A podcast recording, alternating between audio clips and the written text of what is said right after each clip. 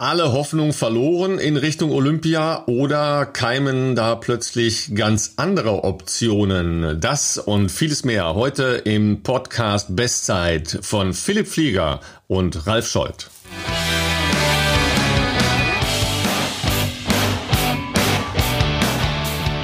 Ja, Philipp, was ist jetzt mit Olympia? Da waren ja komische äh, News, die wir da gehört haben, ja, von äh, einem der obersten Olympia, dem Coach, der dann gesagt hat, ich kann mir das nicht vorstellen, dass die Olympischen Spiele stattfinden. Äh, zum einen die Situation in Japan, zum anderen natürlich weltweit. Ja, ähm, brechen da jetzt schon wieder äh, ganze Welten äh, um euch zusammen oder was machst du, wenn du sowas liest oder lässt du das gar nicht an dich ran? Ja, doch. Also ich äh, bin da natürlich auch. Äh, ich suche alle News, die es natürlich rund ums Thema Olympia gibt, äh, natürlich zusammen. Äh, Gerade auf Twitter äh, hat man natürlich da entsprechende Medien und entsprechende Leute abonniert. Das ist ja ganz klar. Also ich glaube, für jeden Sportler ist das ja irgendwie spannend.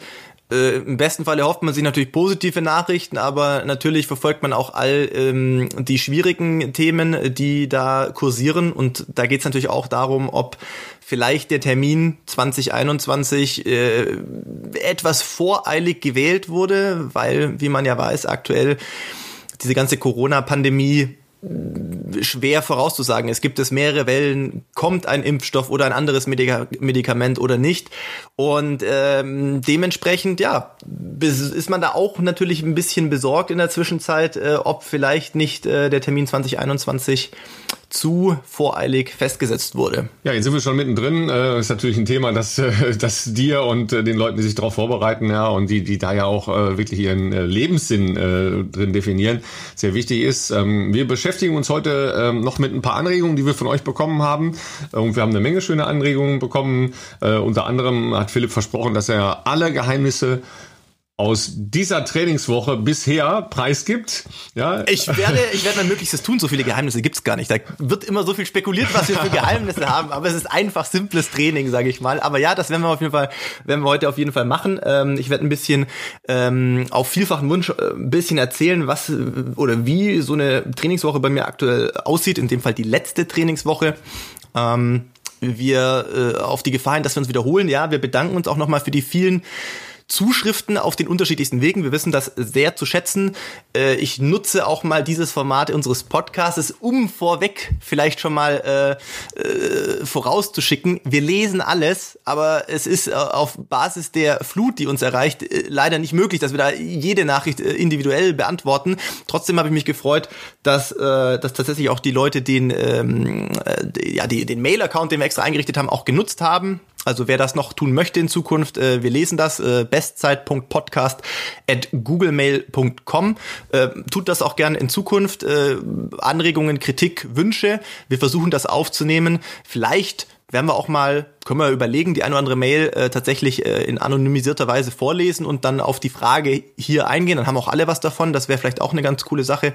Ähm, Dafür auf jeden Fall äh, schon mal vielen Dank. Das mit dem Training werden wir aber vielleicht ein bisschen hinten anstellen, oder? Ja, ja, unbedingt. Ähm, ich äh, wollte noch zwei Zuschriften, die mich wirklich äh, bewegt haben, äh, herausheben. Äh, das eine ähm, war ein Trailrunner, der äh, nach unseren letzten Einlassungen zu 80-20 nochmal so sein Training äh, durchgegangen ist und äh, selbstkritisch feststellen musste, dass er 60-40 trainiert.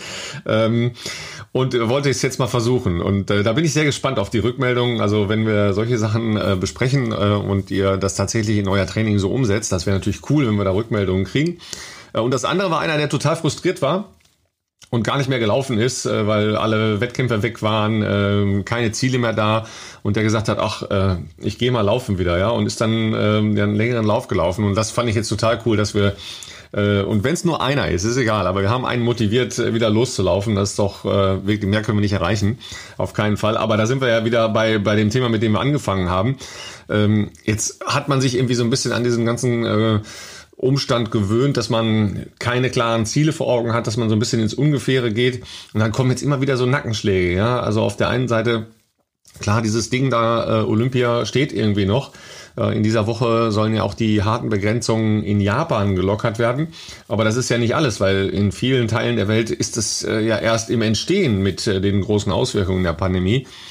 Und Olympia als äh, globales Event ist natürlich dann schon eine echt schwierige Geschichte. Wir, wir sind immer noch nicht wieder im Flugverkehr, im internationalen Reiseverkehr und, und, und.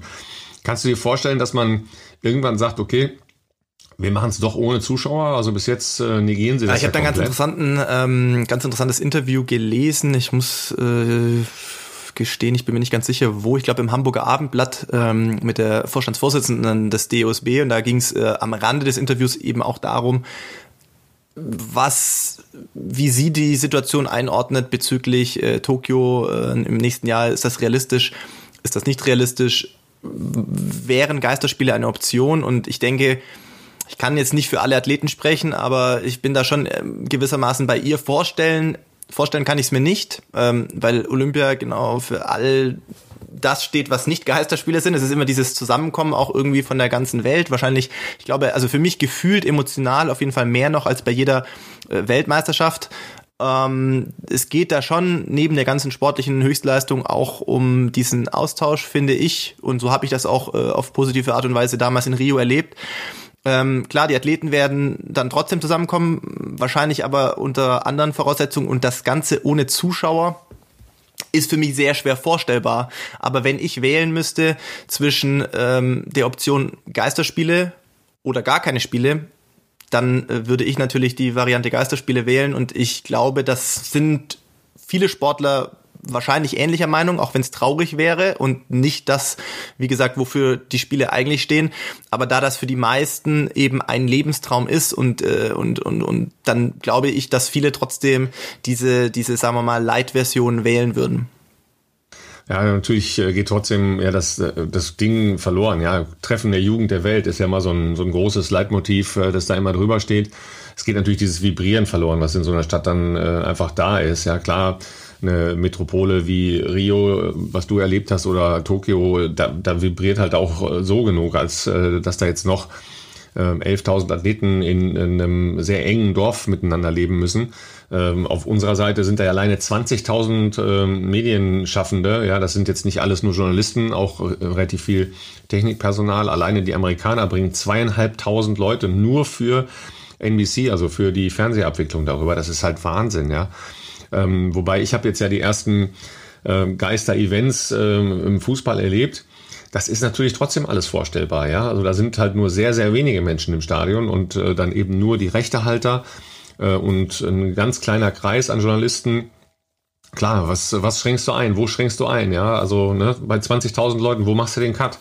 Ja, ist es denkbar, dass das eben dann nur 5000 Leute sind? Ja, ähm, ist es äh, vielleicht auch vorstellbar, dass es eine Olympia-Light-Version gibt, ja, dass gar nicht alle Wettbewerbe stattfinden, ja, aber wo machst du da den Cut? Was gibt das für ein Hauen und Stechen?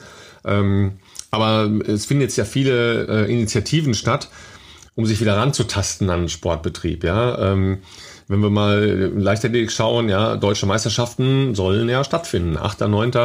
August, ähm, höchstwahrscheinlich ohne Zuschauer in Braunschweig. Da bin ich jetzt äh, mal sehr gespannt, weil das sind natürlich auch so Blaupausen, genauso wie ja die Bundesliga eine Blaupause war. Das Basketballturnier ist jetzt ähm, genehmigt, das wird auch eine Blaupause werden. Ähm, und wenn dann die deutschen Meisterschaften stattfinden, da bin ich dann auch gespannt, ob da wirklich alle Wettbewerbe stattfinden. Wir haben auch schon philosophiert. Technik, äh, die Läufe auf der Geraden und so, das ist alles irgendwie machbar. Was ist mit den Rundenläufen? Wie stellst du das dar? Schwierig. Äh, absolut. Ähm, ich denke, dass es grundsätzlich jemanden geben muss. Insofern finde ich den Vorstoß in dem Fall des Deutschen Leichtathletikverbands, ähm, zum Beispiel zu sagen, wir, wir versuchen ein ich sag jetzt mal, komplexes Sportevent, einfach aufgrund der Vielzahl an Disziplinen und dann äh, Männer, Frauen zusammen. Das ist ja in anderen Sportarten oft ja dann irgendwie ähm, vielleicht einfacher zu organisieren. Äh, wir versuchen uns daran, das äh, möglich zu machen. Insofern schon gut, weil es ja so ein, im besten Fall, wie du schon sagtest, ein Vorstoß sein kann, eine Blaupause sein kann, wie man in dieser Situation eine Art von vielleicht Wettkampfnormalität wieder herstellen kann. Nicht so wie sonst, aber ähm, Möglichkeiten schaffen kann. Äh, ich hatte gestern auch ein längeres Telefonat mit, ähm, ja, mit Frank Thaleiser, also dem Veranstaltungschef des Hamburg-Marathons. Ähm, ich bin da ja durch meinen Vereinswechsel äh, und den Start jetzt fürs Hamburger Marathon-Team relativ nah dran. Ich glaube, es gab auch eine Menge Leute, die zuletzt den 13.9 Äh, auf den Tag wurde der Hamburg-Marathon ja im März verschoben, äh, kritisch betrachtet haben. Ähm, und natürlich habe auch ich äh, von Zeit zu Zeit da immer mal wieder mit den entsprechenden Leuten Kontakt, weil ich eben auch natürlich einen Wettkampf suche, auf den ich mich mal wieder, ja, was heißt so richtig, aber halt so wie man sonst trainiert, so richtig vorbereitet. Und ähm, die sind da schon relativ weit. Äh, natürlich hängt das letzten Endes auch dann von einem Okay der Stadt ab, was die momentan haben.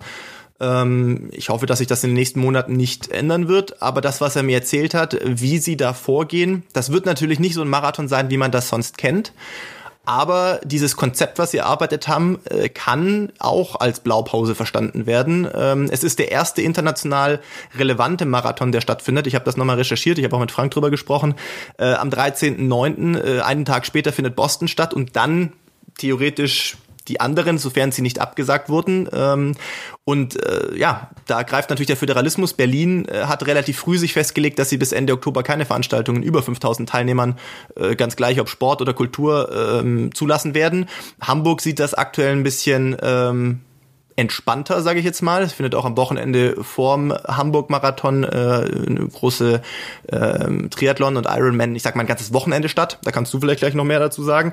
Ähm, und natürlich wird der Marathon nicht so stattfinden, wie man das sonst kennt mit einem großen Startblock, sondern es werden natürlich, äh, es werden Szenarien errechnet, wie viel Personen aufgrund der Streckenbreite, wie die Strecke, so wie sie es jetzt machen können, ähm, wie viele Personen sind zulässig oder sind äh, machbar und dementsprechend werden Blöcke eingeteilt. Und natürlich starten dann nicht alle zur gleichen Zeit oder mit einer gewissen Verzögerung, sondern das geht dann halt von Block zu Block, sodass theoretisch genügend Platz dann auch da ist und das auch im Ziel, äh, beim Zieleinlauf sozusagen, ähm, das äh, in einer anderen äh, Dichte einfach abläuft, sage ich jetzt mal.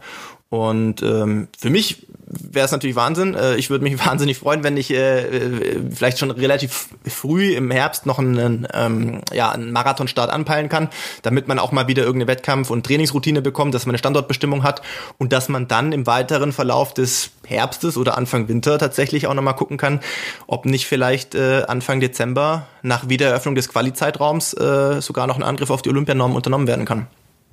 Ich bin jetzt erstmal schon mal froh, dass du heute schon laufen warst, damit du ein bisschen äh, eine innere Ruhe hast, dass du nicht denkst, oh Mann, oh Mann, äh, September, ich muss jetzt gleich los. Ja, das ja. ist schon mal gut.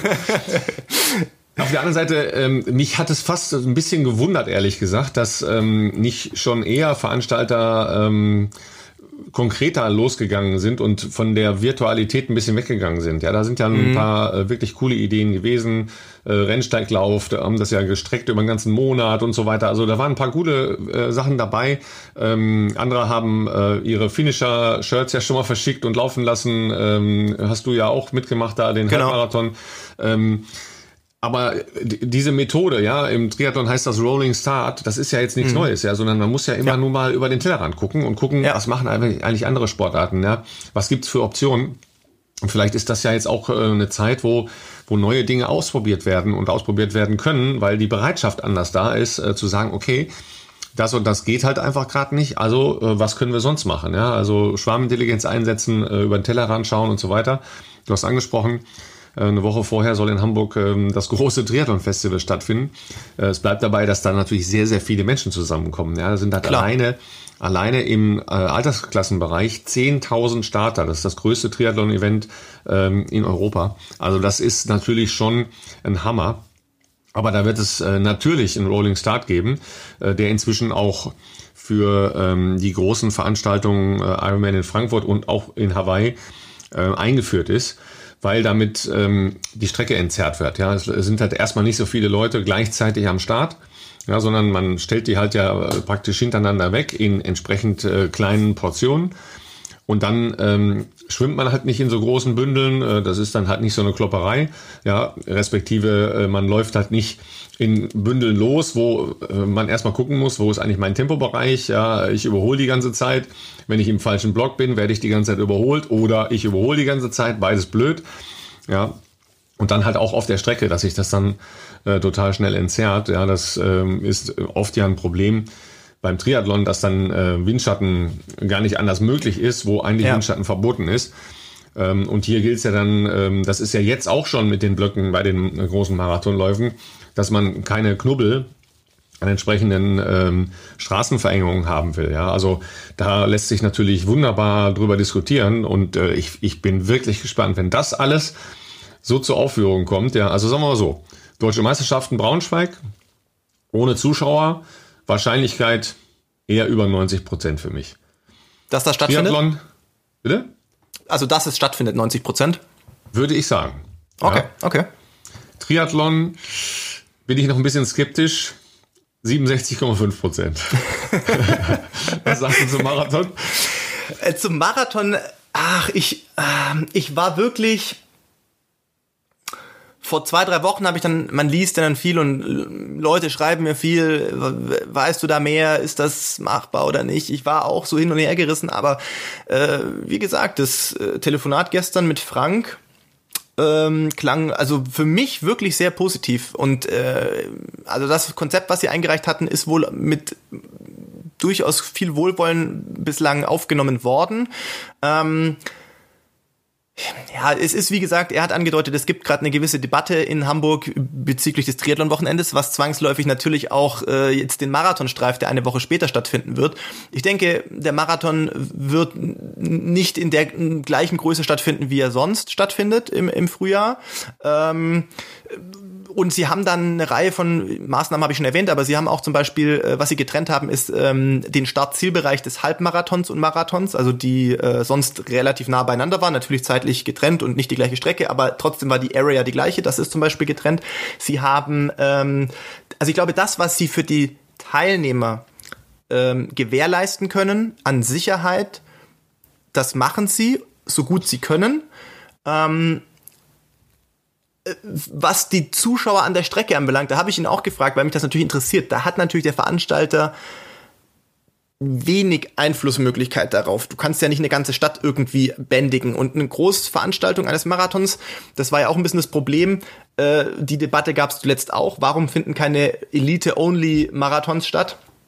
Äh, sagen wir mal auf einem kleinen Kurs, 5 Kilometer Runde, 10 Kilometer Runde oder sowas, äh, das müsste doch machbar sein. Ja, das müsste machbar sein, aber wer veranstaltet das denn? Also letzten Endes ist doch das Interesse eines Veranstalters, was hat er, was hat er für ein Interesse daran? Solange das jetzt nicht vielleicht ein Fernsehsender überträgt, sage ich mal, was ist sein Benefit davon für den Veranstalter, außer Lauf, also Kosten, sage ich jetzt mal. Und das ist ja das, das, das Gegenteil ist eben ein kommerzieller Marathon, so wie eigentlich fast alle großen Marathonveranstaltungen. Ähm, die Leute verdienen natürlich an Startgeldern äh, und, und vielleicht auch an einer Fernsehübertragung und können damit natürlich auch ähm, Profiathleten bezahlen und, und dann vielleicht auch von vorne irgendwie ein spannendes Rennen ähm, ermöglichen. Das funktioniert aber nur zusammen. Und ähm, eine ganze Strecke, also eine 42 äh, Kilometer Runde sozusagen, ähm, bei einer gewissen Teilnehmerzahl ist das äh, anders gar nicht möglich. Also man kann sich jetzt äh, vorstellen, bei 10.000 oder Berlin 40, 45.000 Menschen, das kannst du auf keinem Rundkurs machen. Also es muss eine äh, Strecke sein, an der die quer durch die Stadt geht. Und da ist es ja kaum möglich äh, zu verhindern, dass vielleicht, wenn jemand zuschauen möchte, an die Strecke kommt. Ähm, wenn natürlich alle sehr verantwortungsvoll sind und ihre 1,50 Meter Abstand halten, ist das auch per se mal kein Problem. Und das, was die Veranstalter eben ähm, sonst an an ähm, Cheering Zones und Hotspots etc. Äh, organisiert haben, Klosterstern oder Landungsbrücken oder wo auch immer, das wird halt dieses Jahr nicht stattfinden. Äh, es wird keine Tribünen im Zielbereich geben etc. Und ja, ich bin gespannt. Also ähm, aktuell, äh, mir, mir hat das Gespräch gestern äh, Mut gemacht. Äh, ich werde mich jetzt ähm, mit meinem Trainer da die Tage mal zusammensetzen und äh, einen Plan skizzieren für Hamburg. Und ähm, ja, ich hoffe, dass es stattfindet. Ja, und das, äh, da werden natürlich jetzt auch dann äh, alle Angemeldeten äh, sofort äh, nervös werden und die Schuhe rauskramen, ja, äh, Spinnweben runter und gucken, sind die auch leicht genug. ähm, auf der anderen Seite ist ja, ist ja einfaches Rechenbeispiel, ja, wenn du äh, eine Strecke durch die Stadt hast, sind ähm, 42 Kilometer, äh, einmal rechts, einmal links kannst du stehen, sind äh, knapp äh, 85 Kilometer, wo Menschen stehen können. Äh, wenn du sagst, ja. hey Leute, verteilt euch, ja, ähm, dann können ja mehr Leute zuschauen, die sich vernünftig verhalten, als wenn du einen Rundkurs hast. Ja, das ist Auf ja eine andere Problematik. ähm, wo du jetzt sagst, Debatte um äh, Triathlon, dann ähm, reduziere ich die Wahrscheinlichkeit auf äh, 63,6 Prozent. ähm, weil da hast du natürlich größere Probleme, was das angeht. Ja, also die, dieses, genau. äh, du hast eine Wechselzone. Ähm, Richtig. Klar ist die in Hamburg besonders groß äh, an der Binnenalster ja da komplett entlang. Ähm, das ist ein alleine schon ein Volkslauf, da von A nach B zu laufen. Ähm, aber das ist halt einfach fokussierter, weil äh, der Laufbereich kleiner ist und eben nicht 45 Kilometer durch die Stadt geht. Ähm, da hast du einfach mehr Menschen auf einem relativ äh, überschaubaren und begrenzten Raum. Das ist sicher alles nicht einfach. Außerdem, äh, wenn wir uns noch mal erinnern, äh, Hamburg war, glaube ich, eine äh, der Städte mit äh, der pro Kopf höchsten Corona ähm, ähm, Prozentzahlen, ja. Also das äh, ist natürlich auch so ein Ding, was da mitgezählt werden muss, ja. Aber letztlich ja. ist es ja ein, ein, ein, Wille einer Region zu sagen ähm, und äh, eines ähm, eines Landes zu sagen, ja, okay, wir, wir machen da mit oder nicht. Ja, ähm, diese Woche war ja die Schlagzeile Neubrandenburg, die den kleinen Wettkampf machen. Ähm, ja. Ich weiß von anderen Initiativen, äh, die das auch gerne schon gemacht hätten oder machen wollen, aber noch mit ihren Landesregierungen verhandeln, ja, und äh, den Gesundheitsämtern, weil da muss ja dann das jeweilige Gesundheitsamt dann auch mitspielen. Ähm, ist nicht überall so einfach. Aber auch da, weißt du, irgendwer muss ja mal vor, vorangehen und sagen, kriegen wir das hin? Ja, was können wir machen? Wir machen das. Ja, ähm, eine, eine Initiative wieder, was ich gesagt habe. Ja, intelligenter dran gehen, ein bisschen was überlegen. Ja, ähm, und ich fände es äh, total cool, wenn Neubrandenburg so, ein, so eine Initialzündung sein kann, damit äh, leichtathletik wieder ein bisschen zu was kommt. Ja, ähm, das wäre super. Ähm, wir haben äh, schon länger verfolgt, was in äh, Norwegen los ist. Ja, ja. Bislett Games abgesagt, ja, dieses Traditionsding. Äh, die haben es jetzt einfach mal kurz auf Impossible Games umbenannt.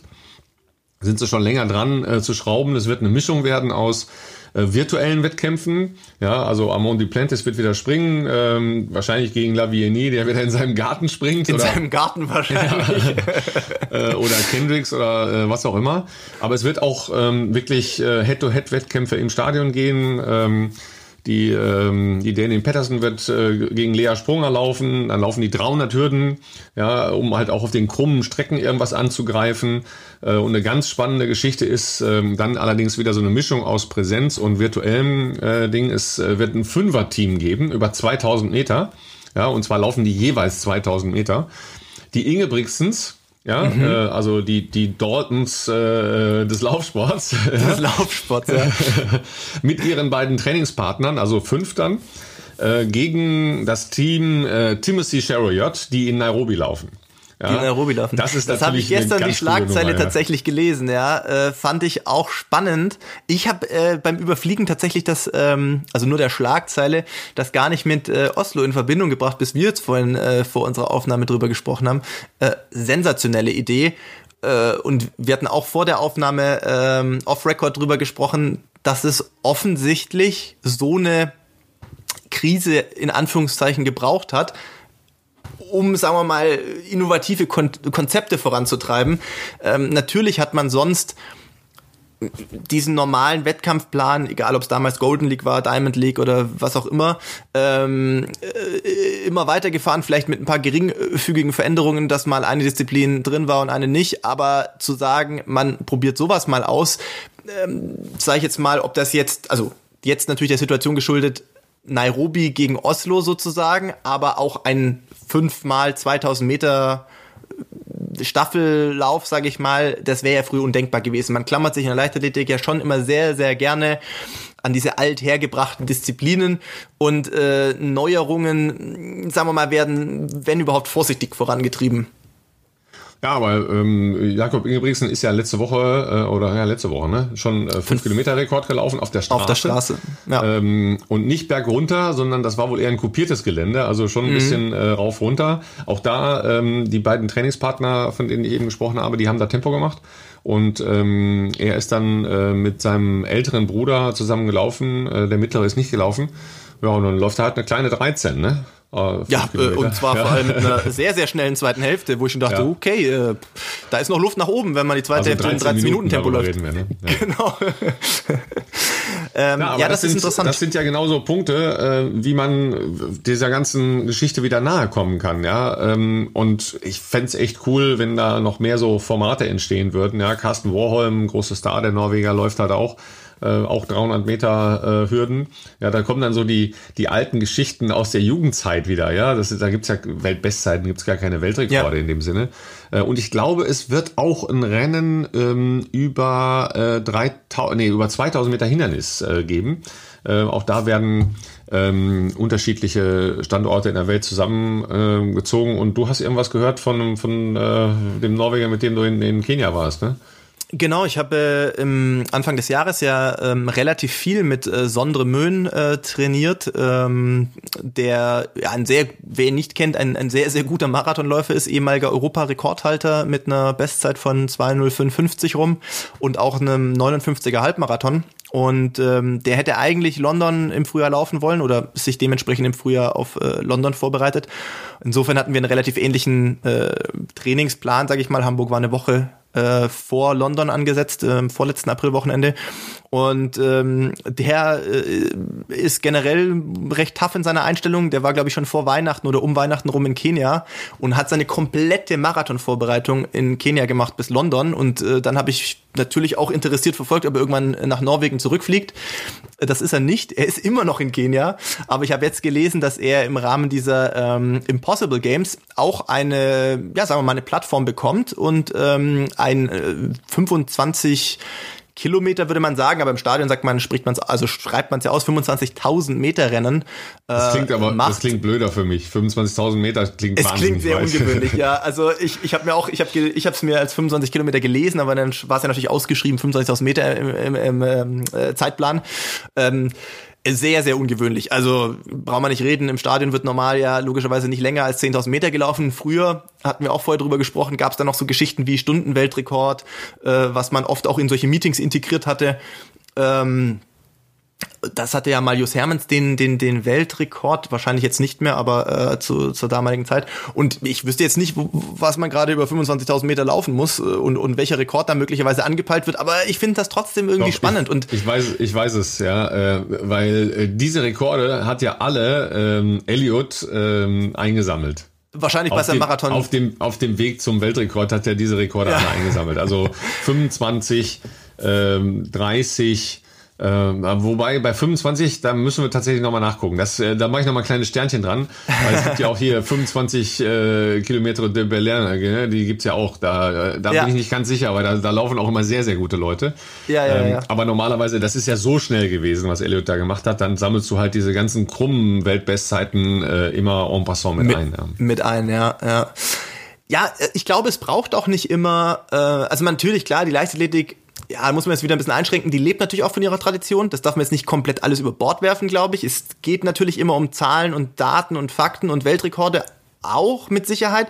Aber ich finde das zum Beispiel in dieser Situation überhaupt nicht schlimm, dass man da den Mut hat, eben, eben auch als Veranstalter zum einen äh, überhaupt dieses Projekt voranzutreiben und dann auch mit Übertragung nach Nairobi, das ist ja auch ein Aufwand, ne? Und äh, auch erstmal ein Versuch wird das vielleicht auch, wie wird das angenommen von Zuschauern?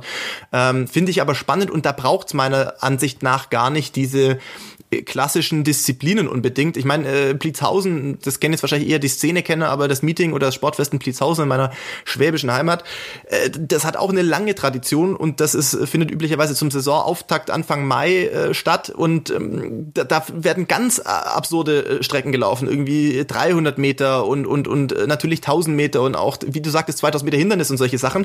Und das finde ich auch mal witzig und cool ähm, und äh, muss ja nicht immer die klassischen Sachen sein. Ähm, und da geht's ja dann in dem dem Fall, wenn dann Warholm läuft oder so, auch um Wettbewerb. Und äh, ja, grundsätzlich finde ich das klasse, dass dann auch ein, ein norwegisches, ja, sagen wir mal, Traditionsmeeting versucht, auch vielen norwegischen Athleten, so muss man es ja auch sehen, äh, eine coole Bühne zu geben. Ja, und, und äh, holen sich halt noch ein paar internationale Stars dazu. Ja, so genau. funktioniert's halt. Ne? Blitzhausen bin genau. ich auch schon mal gelaufen. Ich glaube, da war da noch Aschebahn mit 18er Schraubstollen. okay, okay. also 300, äh, Asche gab's bei mir nicht, aber sind wir damals gelaufen, glaube ich. 500, genau. 500 gab's auch ja. immer schon dort. Ähm, Furchtbar. Ich glaube, ich bin nur Tausender und Dreitausender dort gelaufen in meiner in meiner Jugend vor allem, äh, weil das von mir zu Hause, glaube ich, 30, 40 Minuten entfernt liegt. Ja, sehr, ja. sehr cool. Ja, Internationalität ist ja so ein anderes Thema. Äh, Moon hast du angesprochen, äh, der hat ja praktisch komplett mit Kenianern trainiert, wenn ich das richtig weiß. Ja, ähm, der war da immer immer so der einzige äh, Weiße in in dieser Gruppe. Wie, wie ist das? Wird man da überhaupt akzeptiert oder äh, lassen die einen gnädigerweise mitlaufen? Also man, man muss sich, glaube schon auch einen gewissen äh, Respekt, sage ich jetzt mal, erarbeiten, aber äh, so wie ich das immer erlebt hatte in Kenia, ist das, ähm, wie soll ich sagen, das Maß an, an, an, an ja, Gastfreundschaft oder, oder einfach an, an offenen Armen sehr hoch. Also ich hatte da immer, also wir sind da auch oftmals, man, man kriegt dann relativ schnell mit, wenn man dann eine Woche oder zwei Wochen da ist, äh, und da gibt's natürlich genügend äh, Insider oder auch die Leute im Camp, äh, die man da fragen kann, ähm, bestimmte Punkte oder Orte, wo zum Beispiel, sagen wir mal, jeden Dienstag findet dort ein, ein Fahrtleck statt. Und meistens ist Dienstag 1-1er Belastung. Und das ist genau an der Kreuzung, um so und so viel Uhr geht's da los. Genauso ist Mittwochs dann der Dauerlauf um 6.30 Uhr bei Sonnenaufgang an der Kreuzung oder mitten im Dorf bei der, bei der Tankstelle oder sowas. Und da kannst du schon einfach ähm, aufkreuzen, auch wenn dich da jetzt äh, keiner kennt oder du keinen von dieser Gruppe kennst. Da stehen dann halt 80 bis 100 oder auch mal 200 mhm. Kenianer äh, bei Sonnenaufgang und du stellst dich da halt mal dazu und dann läufst du halt da mit. Da, da sagt jetzt keiner, du darfst da nicht, äh, nicht mittrainieren. Es ist eher so, wenn du dann ein zweites Mal auftauchst oder dann beim Fahrtspiel auch wieder gesehen wirst und da wieder einer dabei ist, der mittwochs dabei war, das sind nicht zwangsläufig immer die gleichen Gruppen, ähm, dass die dann sagen, hey, pass auf, äh, Samstag würden wir auch einen Longrun machen, hast du da nicht Lust mitzukommen oder so. Und das ist schon ähm, äh, weiß ich nicht, ob das daran liegt, dass das so eine komprimierte kleine äh, Welt ist, sage ich mal, in Iten. Das ist ja kein großes Dorf, aber in dem in dem Maß habe ich das jetzt sonst äh, in keinem anderen Ort, wo ich sonst trainiert habe, erlebt. Natürlich triffst du überall auf der Welt, egal ob du nach Südafrika, nach Potchefstroom fliegst oder in St. Moritz im Sommer bist. Wenn man so lange dabei ist wie ich, du triffst immer Leute, die du kennst, also von Wettkämpfen, von irgendwas. Und natürlich kannst du mit denen trainieren, aber muss ja sagen, äh, ich bin letztes Jahr das erste Mal in Kenia gewesen. Äh, da kannte ich jetzt von kenianischen Athleten vor Ort, ich glaube, einen Athleten kannte ich, der für mich mal Tempo gemacht hat äh, dem ich dann mal angeschrieben habe, aber ansonsten kannte ich da ja niemanden. Und ähm, das ist sehr, sehr cool. Und dann muss man aber natürlich auch dazu sagen, gerade Januar, Februar, März ist gefühlt auch halb äh, Lauf Europa dort inzwischen. Also äh, da triffst du Dänen, Holländer, äh, Italiener, Skandinavier sowieso, also Norweger und so weiter, äh, Tschechen, ähm, Briten, Mo Farah war auch kurz da bei uns, aber dem hat's äh, nicht so gefallen. Der hatte, glaube ich, relativ schnell Verletzungsprobleme aufgrund der sehr anspruchsvollen Wege. Der ist dann äh, nach, Ken äh, nach Äthiopien weiter geflogen. Ähm, und das funktioniert auch total gut. Also es ist man kennt ein, zwei Leute und natürlich gibt's auch äh, komplette Teams, die, sagen wir mal, als Nationalmannschaft dahin fliegen und komplett ihr eigenes Ding machen. Ähm, aber es ist auch so, dass äh, wir waren jetzt da eine, ja, ich sag mal, bunt gemischte deutsche Gruppe ähm, aus unterschiedlichsten Vereinen, unterschiedlichste Trainer. Das hat auch mit Training natürlich funktioniert, aber genauso mit mit äh, mit den Dänen oder so. Dann haben die gesagt, pass auf, äh, wir machen an dem Tag das und das, was weiß ich, äh, sechs, sieben Mal 2000 Meter auf der asphaltierten Straße Hast du Bock mitzukommen? Wir haben auch zwei Matatus bestellt. Also, das sind so abenteuerliche Kleinbusse, sag ich mal, wo man statt neun Leuten auch gerne mal zu 16 drin sitzt oder so. Was besonders schön ist nach einer Tempolaufeinheit, wenn man sich dann irgendwie zu fünft eine Bank äh, mehr oder weniger teilt.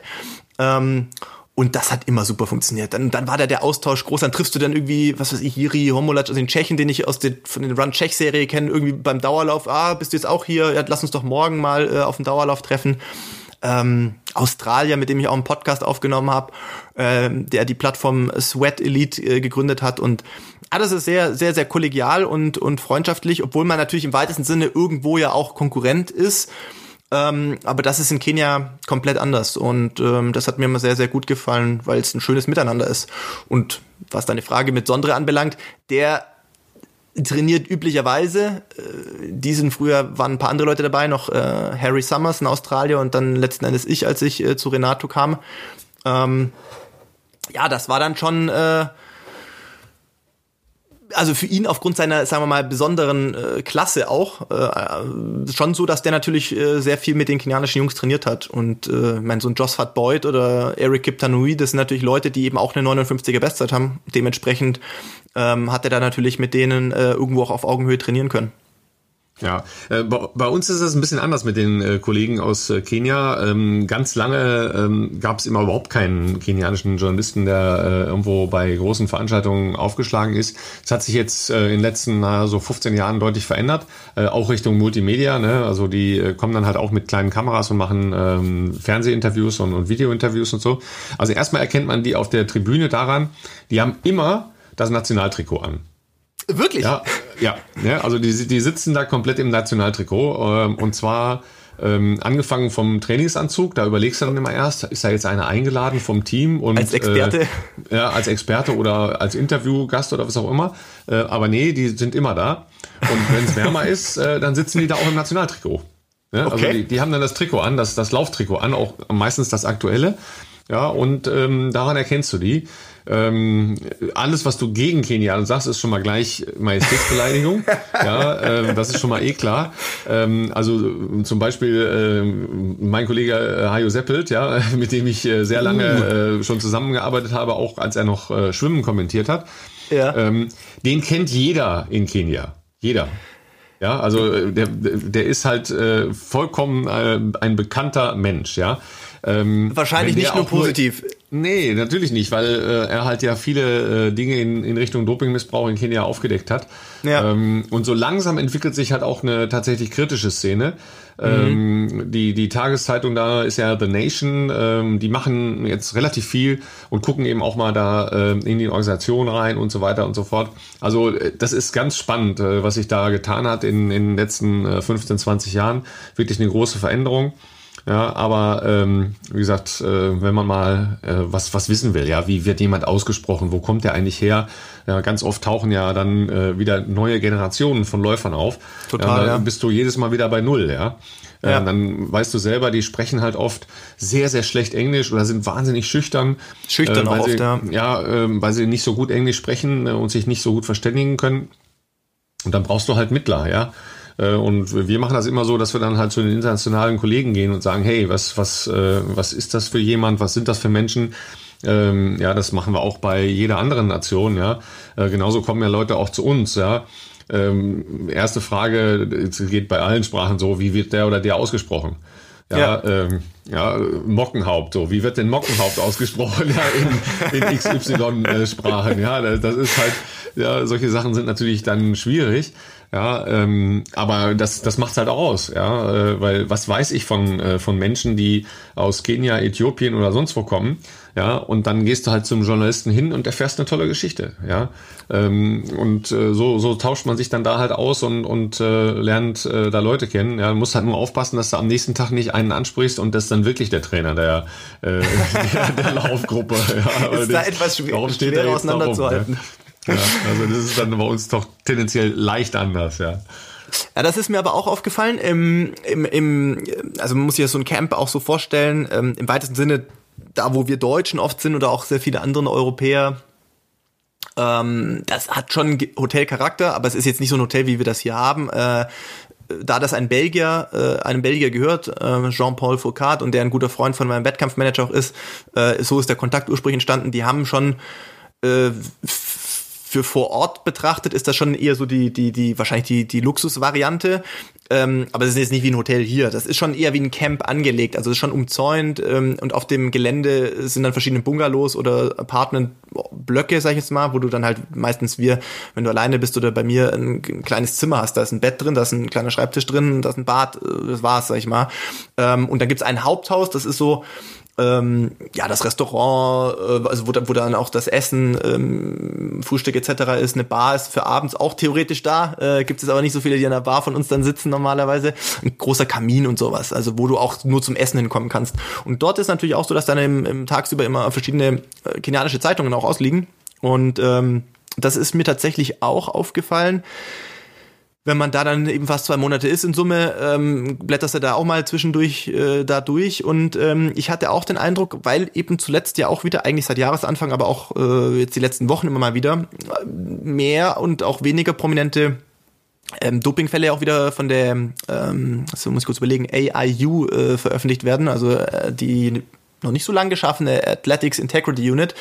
Ähm, und Früher hatte ich auch immer den bisschen den Eindruck, natürlich speziell vielleicht ein bisschen mehr gegen Hajo Seppelt, weil man da die deutsche Brille auf hat, aber dass das äh, solche Veröffentlichungen, sagen wir mal, eher ablehnend ähm, aufgenommen wurden, ähm, weil man nicht wollte, dass sozusagen der sportliche Stolz der Nation irgendwie in Dreck gezogen wird.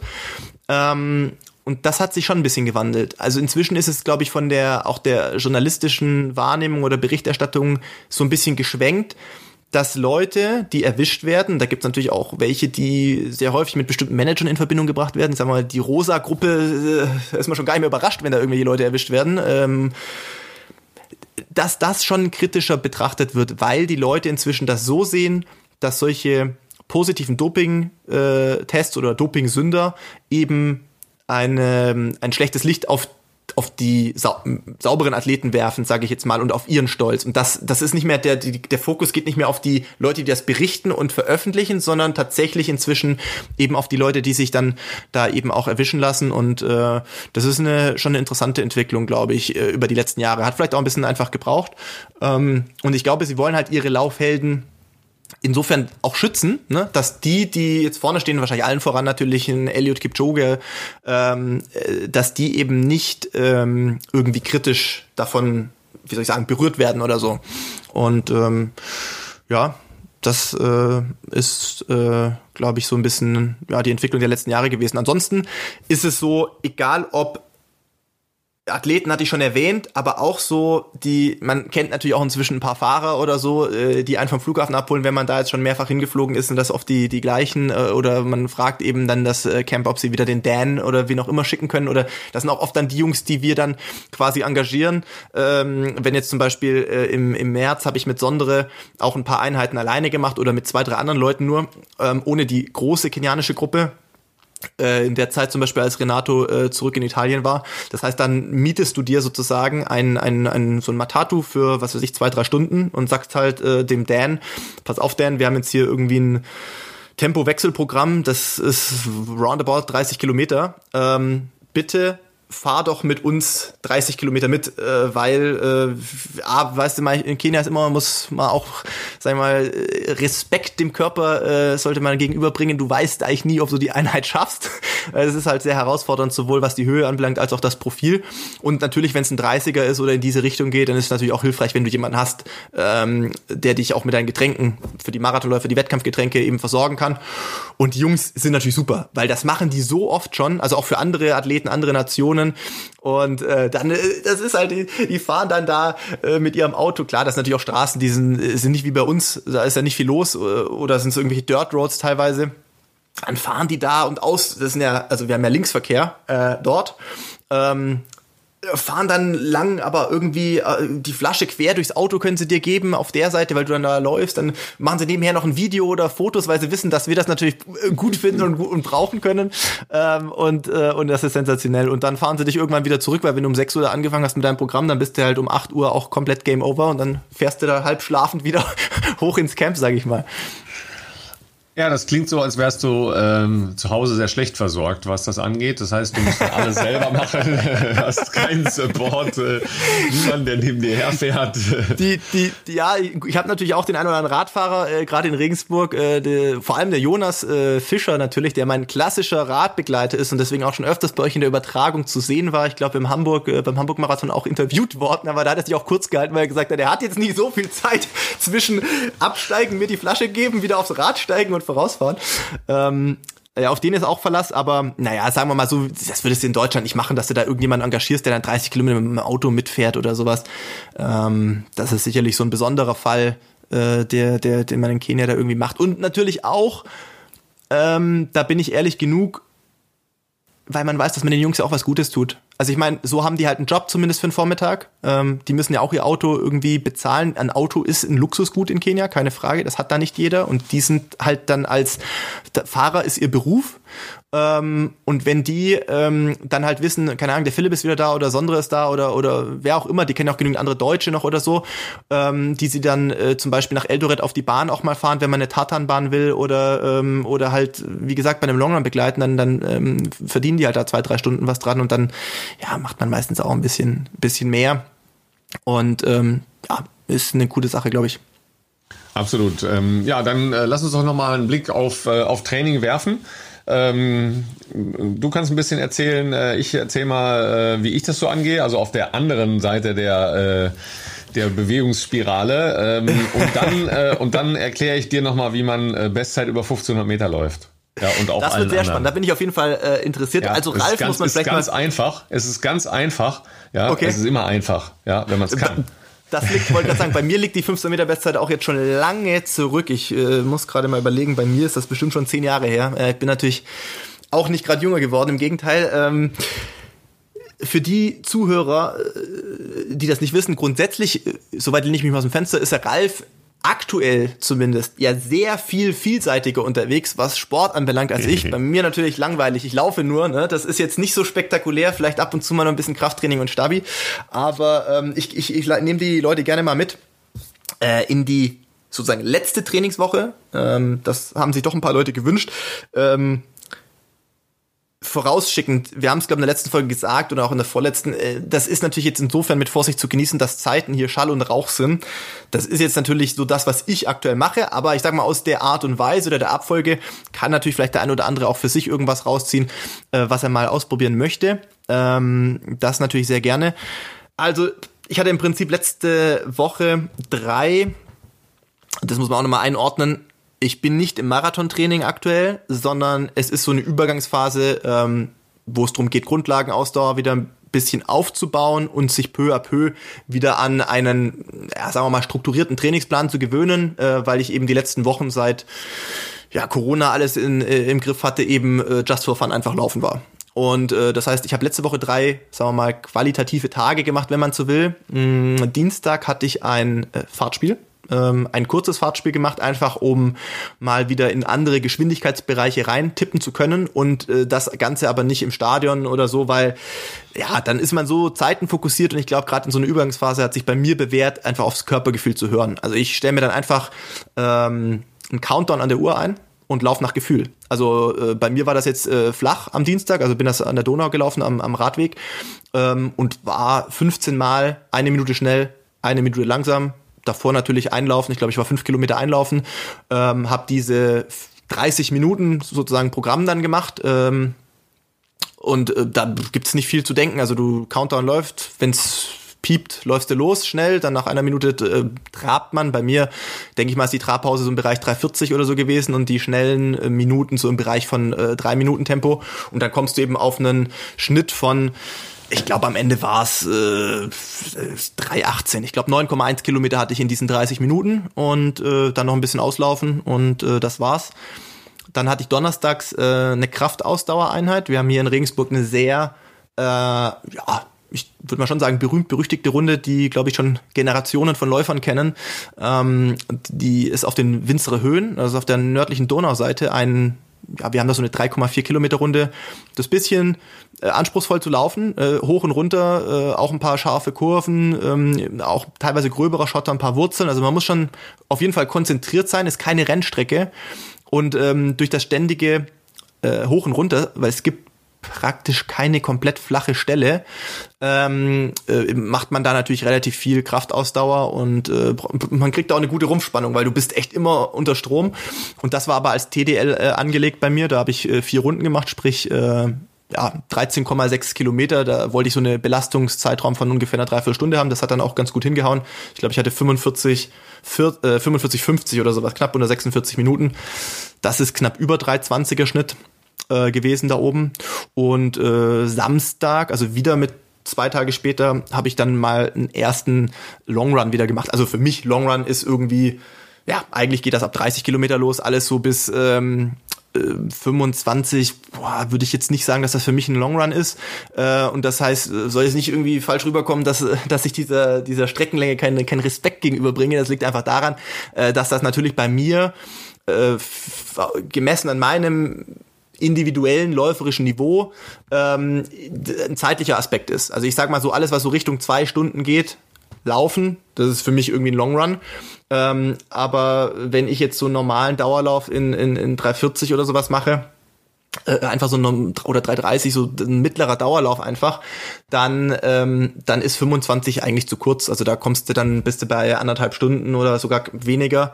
Und ähm, deshalb ist für mich eigentlich so 30 Kilometer wieder so ein Long Run. Das habe ich sehr, sehr lange nicht mehr gemacht. Tatsächlich seit ähm, ja, seit Kenia. Also seit dann letzten Endes der Marathon abgesagt war, habe ich keine 30er oder längere Sachen mehr gemacht.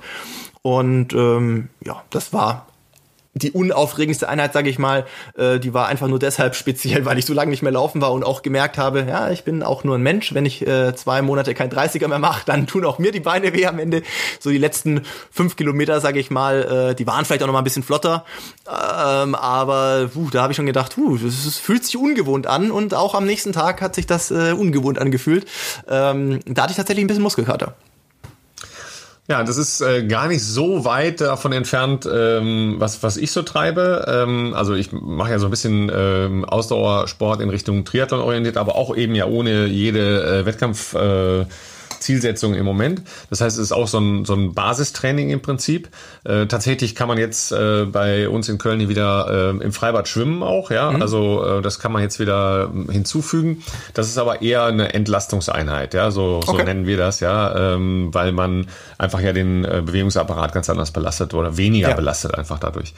Ähm, was Laufen angeht, äh, ist das gar nicht so weit weg von dem, was du ähm, da treibst. Ähm, also ich laufe zwei bis dreimal die Woche, ähm, in der Regel auch einmal ähm, mit Intervallen die aber ähm, durchaus gemischt, also äh, angefangen von äh, 15 Sekunden Intervallen, also das Ganze dann mal ein bisschen zügiger, okay. äh, bis, äh, bis zwei, drei Minuten. Ähm, vielleicht jetzt nicht so viele Wiederholungen, also jetzt nicht im Bereich 10, 15, äh, sondern eher so sechs bis acht. Ja, dass man ähm, da insgesamt nicht so eine lange Belastungszeit hat weil ähm, das Problem ist ja, ähm, dass man, wenn man drei Sportarten hat, sich nicht so abschießen kann in einer Sportart. Klar. Das heißt, man muss halt aufpassen, dass man in den äh, intensiven, vor allen Dingen intensiven Laufeinheiten äh, nicht so Gas gibt weil man dann eine viel längere Erholungszeit hat äh, als noch als als älterer Mensch, ja, der ich ja bin. Und, ich merke ähm, das auch schon. ja, äh, und wenn man dann eben noch äh, ähm, Job hat und nicht so viel Zeit zu regenerieren hat, ja, wenn man eine ja. intensive Intervalleinheit äh, hat, dann muss man äh, rechnen, dass man zwei Tage danach locker machen muss.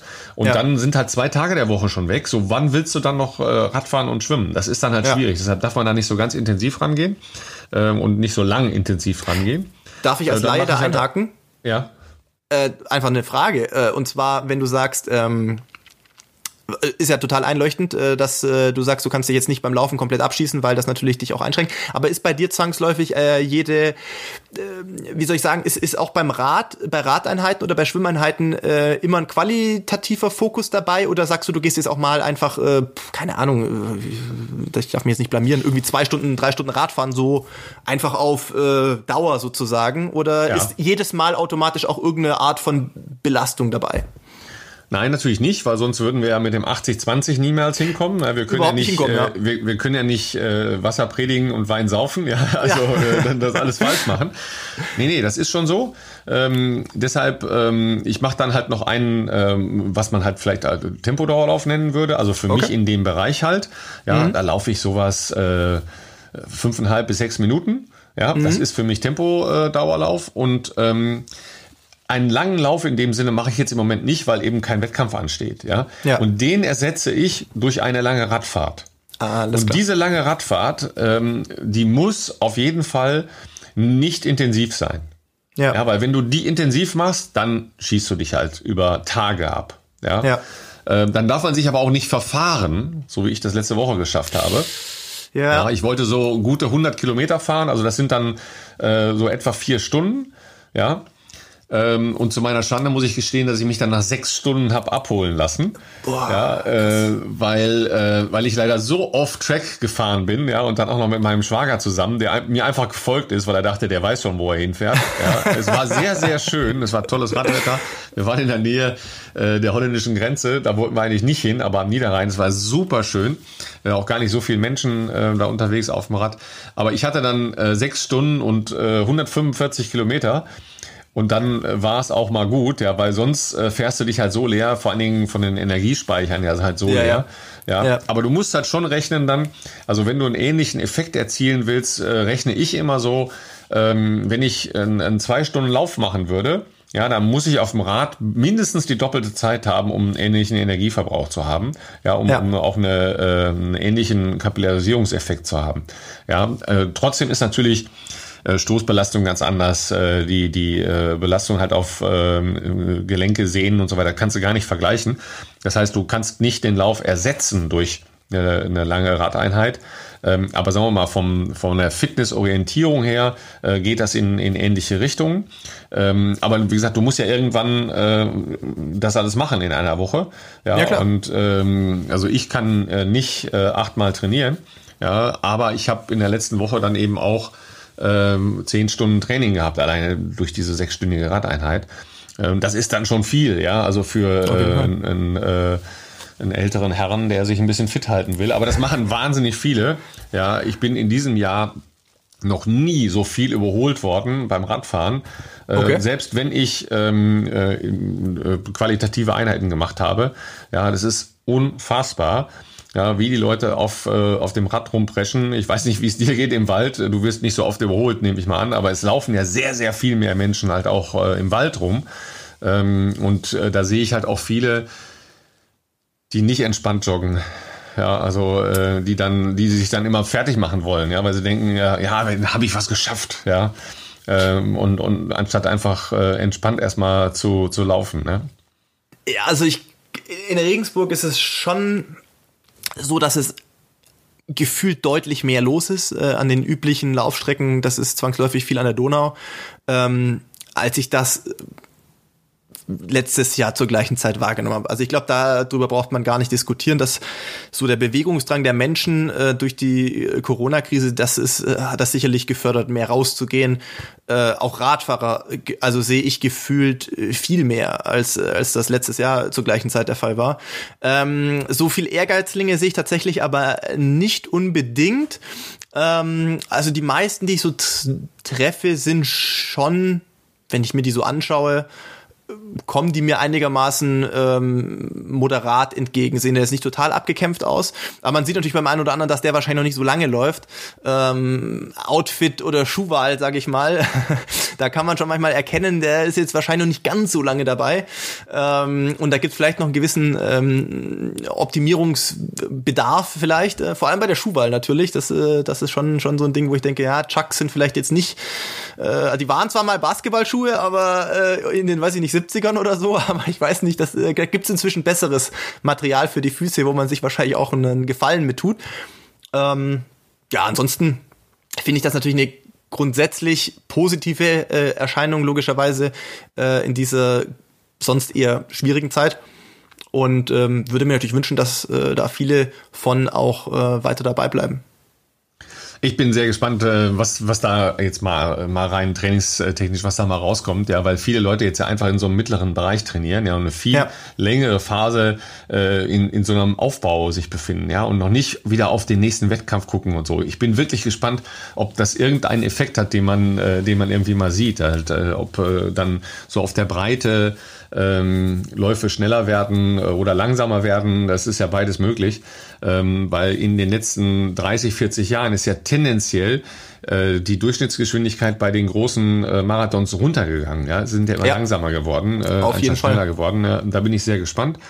Ähm, und ich wollte dir ja noch erzählen, wie man 15 Meter Bestzeit läuft. Ne? Ich bin also sehr euch, gespannt. Euch allen natürlich. Ja, ist es ganz einfach. Ja, in dieser Woche, 27. Mai, äh, jährt sich ähm, ein Ereignis, äh, wo ein Mann drei Sekunden, äh, nicht ganz, äh, zweieinhalb Sekunden Bestzeit über 1500 Meter laufen musste. Musste? Musste. Jetzt ja? kommt, kommt, bin ich auf den Kontext gespannt. Genau, ne? kurz nachdenken, warum muss äh, man Sportstudium äh, wahrscheinlich. Bestzeit über 1500 Meter laufen und dann noch zweieinhalb Sekunden. Ja, das wäre eine Option. Ja, dazu habe ich, äh, komm, die Geschichte erzähle ich kurz. Ähm, Im Abschluss an der Sporthochschule äh, mussten wir im Schwerpunkt ähm, Leichtathletik einen Zehnkampf machen, tatsächlich. Ja, äh, und zwar auf Punkte Heftig. für ähm, eine gewisse Note. Ja. Okay. Ähm, da ich damals ein bisschen Mehrkampf gemacht habe, ähm, war mein Ziel, nach neun Disziplinen äh, die Punkte für eine 1 Plus zu haben, um nicht 500 okay. Meter laufen zu müssen. Ja. Da hättest du dann auslassen können quasi. Genau, ja, nicht, nicht hättest du auslassen können, sondern habe ich dann ausgelassen. ja. Weil das war schon, das war schon das Ziel. Ja, ich glaube, man musste irgendwie so etwas über 6000 Punkte haben. Ja, okay. die hatte ich dann.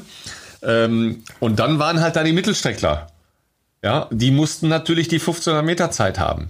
Ja, und dann habe ich gesagt, okay, Jungs, ich mache zwei, zwei Runden Tempo für euch. Ja, äh, das geht gerade noch. Und dann bin ich halt äh, für zwei Jungs äh, hier aus äh, aus Köln ähm, Tempo gelaufen und dann haben die halt da ihre ihre Punkte gesammelt, um eine gescheite Note zu haben. Ja, das war aber nicht der Jahrestag, sondern der Jahrestag war 2001 äh, und ein gewisser Roman Scheberle ja, ist äh, in Götzis auf dem Weg gewesen, als erster Mensch die 9000 Punkte zu knacken. Dazu ja. musste er aber Bestzeit laufen, nämlich zweieinhalb Sekunden. Ähm, hatte eine Bestzeit von 4,28. Ja, das ist auch schon nicht, äh, nicht so für verkehrt. Für einen Zehnkämpfer schon ja. ziemlich ordentlich, ja. Niklas Grauer äh, nochmal zehn Sekunden schneller. Gut, ja. der ist da in der eigenen Liga, sage ja, ich jetzt mal. Äh, aber das ist ja, das gibt ja auch diese Läufertypen und eher die schnellkräftigen Typen. Absolut. Und Roman Schäberler war definitiv einer der schnellkräftigen Typen. Ja. ja. Und der musste laufen 4,25,9. Ja, was ist er gelaufen? 4,24. Zuschauer komplett ums Stadion verteilt. Der ist halt rumgetragen worden. Ja, das ist, äh, die, die haben sich halt so hingestellt, dass die äh, an jeden, jeder Millimeter wurde der angebrüllt. Ja, das aber muss ja trotzdem laufen. Ja? ja, der ist eine 4:21:98 gelaufen. Ja, also der ist mal eben äh, sechseinhalb Sekunden Bestzeit gelaufen äh, und jeder, der, der mal auf äh, Tempo irgendwas gelaufen ist, weiß, was das für ein Unterschied ist. Ja, ja. aber klar, wenn du so so ein äh, so ein historisches Ziel äh, vor Augen hast, ja, und als erster Mensch 9000 Punkte knacken kannst, was er dann geschafft hat, ist das schon mal ein, ein Kann Anreiz, man noch mal ja. extra Kräfte mobilisieren. Ja, also ich meine, das ist ja wahrscheinlich sogar auch was, was was im Prinzip in, in seinem Training so gar nicht angelegt war. Ja, dass der eine Bestzeit über 15 Meter laufen kann. Ja, weil das äh, fällt ja bei den äh, Zehnkämpfern oft hinten runter. Die machen Eher unter Tempoläufe. Tisch, ja. ja, die, die machen da jetzt kein spezifisches Training. Die machen Tempoläufe, um da sowas zu erreichen. Äh, aber das ist dann, äh, dann Grundfitness und Wille, sonst nichts. Umso beeindruckender, dass man dann nach zwei so intensiven Tagen ja zum Abschluss, zum krönenden Abschluss, ähm, dann noch eine 15 Meter Zeit läuft, weil kurze Umrechnung ist ja relativ simpel zu rechnen. Ich meine, 4,30 ist ein Dreierschnitt, das ist jetzt kein so Joggen, ne? also das ist ja. schon ziemlich, das ist schon ziemlich knackig und äh, das zum Abschluss noch rauszuknallen und das im weitesten Sinne, sage ich jetzt mal, ohne Training, ist vielleicht eine Unterstellung, vielleicht trainiert das der ein oder andere, aber ich glaube auch, dass der Fokus äh, im Zehnkampftraining äh, wahrscheinlich nicht unbedingt sehr stark auf den 1500 Metern liegt. Ähm, das äh, ist aller Ehren wert. Ja, da ich in den letzten äh, Wochen äh, ältere Herren gesehen habe, wie sie äh, 800er und 1000er auf Zeit gelaufen sind auf der Bahn, ja, ähm, unter anderem ein gewisser Dieter B. und ein gewisser äh, Frank äh, Buse äh, M. Punkt, ja, don't do this at home. Ja. Äh, Dieter ist äh, schon äh, ein paar Monate her, ähm, da gab es über diese 1000 Meter Challenge, glaube ich, hat er sich mhm. von seinem äh, Sohn, äh, der ja auch ein ganz guter Mittelstreckenläufer ist, der war äh, tatsächlich mit mir in Kenia im, im März. Genau, ne, hat er sich ein bisschen peitschen lassen und aufnehmen lassen und ist unter drei Minuten gelaufen. Äh, und Frank Busemann ist jetzt neulich irgendwann gelaufen, hat er auch irgendwie äh, irgendeine Wette verloren oder was, keine Ahnung. Der ist sogar, glaube ich, mit Spikes gelaufen und oh. im Nationaltrikot. Ja, äh, und ist eine 301 gelaufen. Ja, das tut alles wahnsinnig weh, macht das nicht. oh, Wahnsinn. Gut, mein Lieber, jetzt äh, haben wir auch, sagen wir mal, zumindest für einen fast Long Run äh, mal die Stunde geknackt. Ja? ja, wir, ich weiß, dass wir mal angefangen haben mit dem Ziel roundabout 45 Minuten, haben wir bisher in keiner Folge geschafft. Äh, wie ich aber die Nachrichten äh, sonst immer verstanden habe, äh, war es auch vielen Leuten zu kurz, gerade wenn sie am Wochenende äh, Longruns absolviert haben. Insofern haben wir das erste Mal jetzt auch die Stunde geknackt. Ähm, wir hoffen, äh, dass das für euch äh, trotzdem in Ordnung ist. Da könnt ihr uns auch gerne mal noch was zu schreiben. Ähm, perfekte Länge eines Podcastes. Also nicht die perfekte Länge, aber was, was, was ist so euer Ding? Äh, sagt ihr, eine Stunde ist too much? Oder, äh, weil sonst, wir können natürlich auch weniger reden, so ist es nicht. Wir können uns auch da auf eine 45 Minuten äh, versuchen äh, zu beschränken. Ähm, das würde uns noch interessieren. Wir hätten immer gedacht, eine Stunde ist vielleicht zu lang. Aber wie gesagt, nach den ersten beiden Folgen ähm, waren die überwiegende Mehrheit der Nachrichten äh, so, dass sie meinten, ja, das war bei Hälfte des Longruns aus. Äh, wie, wie soll das funktionieren? Ähm, das würde uns interessieren. Ja, langsamer laufen, sage ich immer. Ne? Und dabei haben wir, haben wir noch so schöne äh, Themen auf dem Zettel. Ja, Ernährung, großes Thema. Alternativtraining war gefragt, dem wenden wir uns auch noch zu. Ähm, auf jeden Fall. Da wird der Philipp sehr, sehr viel zu beisteuern. Schuhe, Vielleicht Sprengung und sowas. Ja, zum Alternativtraining, da müssen wir, glaube ich, auf Ralfs Expertise zurückgreifen. Aber ähm, ja, Schuhe, Schuhe haben wir auch. Habe ich heute ein ja. sehr schönes ja, äh, Paket aus äh, Amsterdam bekommen von drei Streifen. Ah, kann, geheime Pakete, geheime Pakete. Kann ich noch nicht so viel dazu sagen. Keine Fotos uh, erlaubt. Spoiler, Spoiler, Spoiler. Sehr schön, I love it. Ja. Und eine ganz spannende Studie, äh, Sterblichkeit von Olympiateilnehmern. Ähm, wirklich ein ganz spannendes Ding. Da schauen wir nochmal genauer drauf. Äh, vielleicht ja, versuchen wir auch mal den geschafft. Autor äh, an die Strippe zu kriegen, äh, um das nochmal genauer zu beleuchten. Eine spannende Geschichte. Äh, für heute war es das von uns. Ja, vielen Dank fürs Zuhören und bis neulich. Euch ein schönes Wochenende, fleißig Kilometer sammeln. Wir hören uns nächste Woche.